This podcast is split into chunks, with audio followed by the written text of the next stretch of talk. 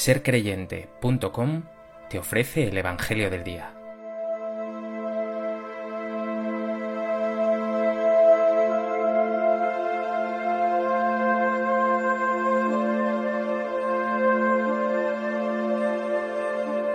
Del Evangelio de Marcos. En aquel tiempo Jesús tomó consigo a Pedro, a Santiago y a Juan, subió aparte con ellos solos a un monte alto y se transfiguró delante de ellos. Sus vestidos se volvieron de un blanco deslumbrador, como no puede dejarlos ningún batanero del mundo. Se les aparecieron Elías y Moisés conversando con Jesús. Entonces Pedro tomó la palabra y dijo a Jesús, Maestro, qué bueno es que estemos aquí. Vamos a hacer tres tiendas, una para ti, otra para Moisés y otra para Elías. No sabía qué decir, pues estaban asustados. Se formó una nube que los cubrió, y salió una voz de la nube. Este es mi Hijo, el amado, escuchadlo.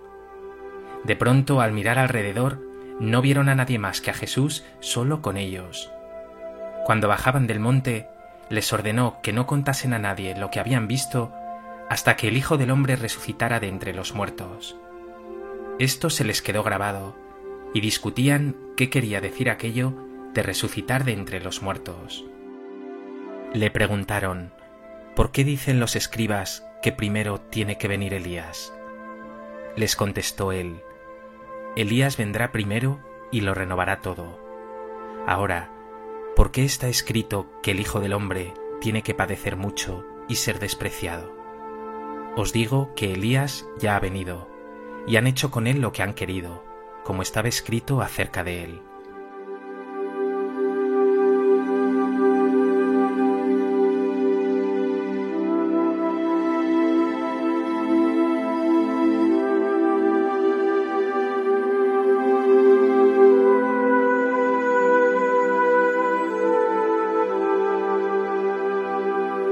El Evangelio de hoy nos presenta el conocido pasaje de la transfiguración del Señor. A la montaña ha llevado Jesús a sus discípulos más íntimos, que serán también más adelante testigos de su agonía en Getsemaní. La montaña de la transfiguración no es la montaña a la que le llevó el diablo en las tentaciones, prometiendo a Jesús poder y dominio. Esta montaña es la del encuentro con Dios, en la que se manifiesta la gloria de Dios y de Jesús, y que nada tiene que ver con el poder, sino con ese amor hasta el extremo que le hará pasar por el sufrimiento y por la cruz.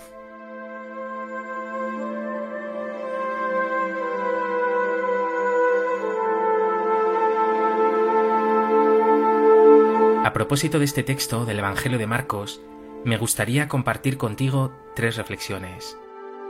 En primer lugar, nos encontramos con este pasaje de la transfiguración del Señor, contado por los tres evangelios sinópticos, es decir, por Mateo, Marcos y Lucas. Aparece siempre narrado como una de las grandes teofanías o manifestaciones bíblicas, con detalles deslumbrantes. La montaña, lugar del encuentro con Dios, el rostro y vestidos de Jesús brillando como el sol, una nube envolviéndoles, signo de la presencia de Dios, Moisés y Elías a su lado, una voz potente desde la nube, esa voz es la voz de Dios, que desvela la identidad de Jesús. Él es el Hijo de Dios, la palabra de Dios, el Mesías anunciado por la ley, representada por Moisés y por los profetas, simbolizados en la figura de Elías. Esta transfiguración precederá al primero de los anuncios de Jesús sobre su pasión y resurrección, camino de Jerusalén. Los judíos y los mismos discípulos de Jesús esperaban un Mesías triunfante. El propio Pedro, en este texto, parece hacerse eco de este triunfalismo. La transfiguración es ciertamente un anticipo de esa gloria de la resurrección, pero esa gloria habrá de revelarse tras un camino de servicio, de sufrimiento y de cruz. Pregúntate, ¿eres consciente de que la gloria de Dios y del hombre no es dominio y poder, sino servicio callado, entrega, amor y cruz?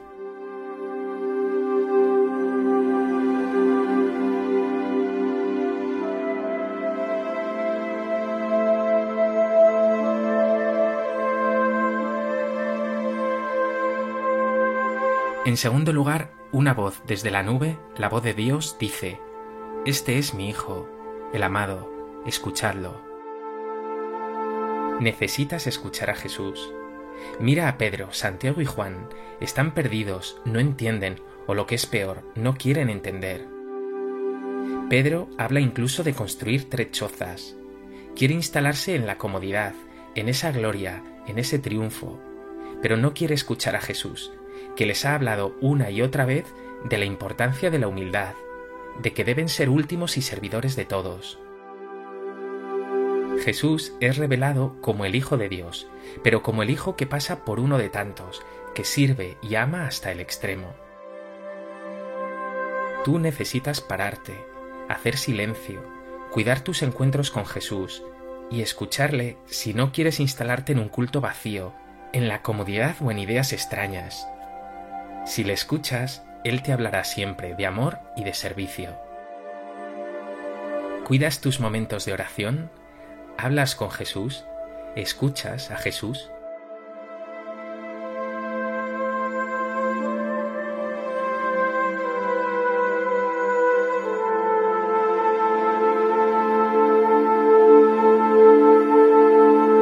En tercer lugar, para entender este Evangelio es importante explicar de nuevo quién es el profeta Elías.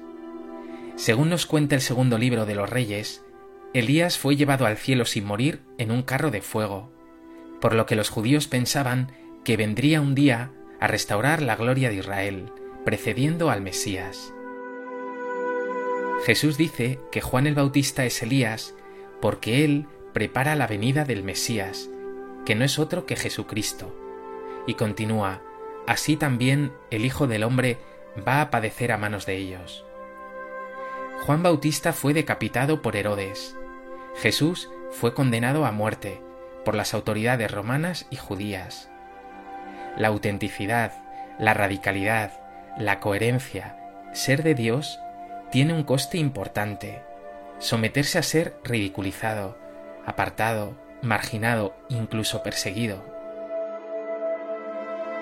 ¿Has sentido tú en tu vida este desprecio por ser un seguidor fiel de Jesús? ¿O pasas desapercibido porque ni tus palabras ni tus obras dan a entender que eres cristiano.